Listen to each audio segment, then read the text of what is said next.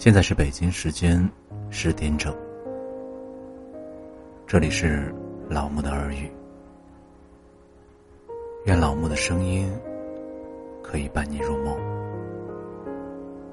晚安，好梦。喜欢老木声音的，可以点击订阅。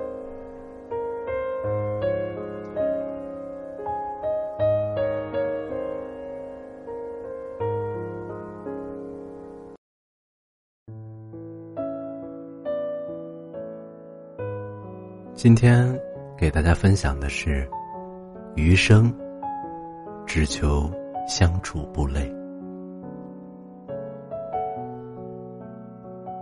我常常听人说，要把人生分成两段。前半生，人生是一直在做加法，学习各种技能，参加各种考试，追求一些爱而不得的人。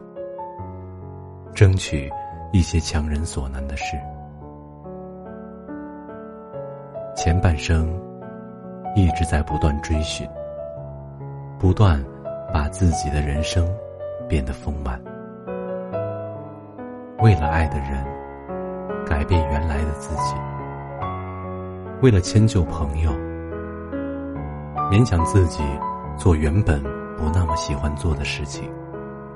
只为了留住那些自己十分珍视的人，或追求一些满足感、一些成就感，哪怕受伤了、难过了，也觉得为了爱的人而付出是值得的。常常到最后变得疲惫不堪，而人生的后半段。做的是减法，开始接受这个不完美的自己。不开心的事情就不去想，还没发生的困难就不去杞人忧天了。得不到的爱人就放手，让他离开吧。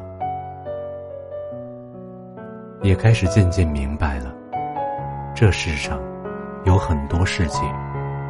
不是努力就会有回报，不是付出就会有收获的。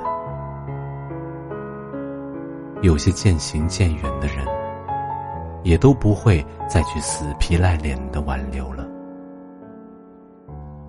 来不及参与自己人生后半段的人，也能学会洒脱祝福了。余生还很长。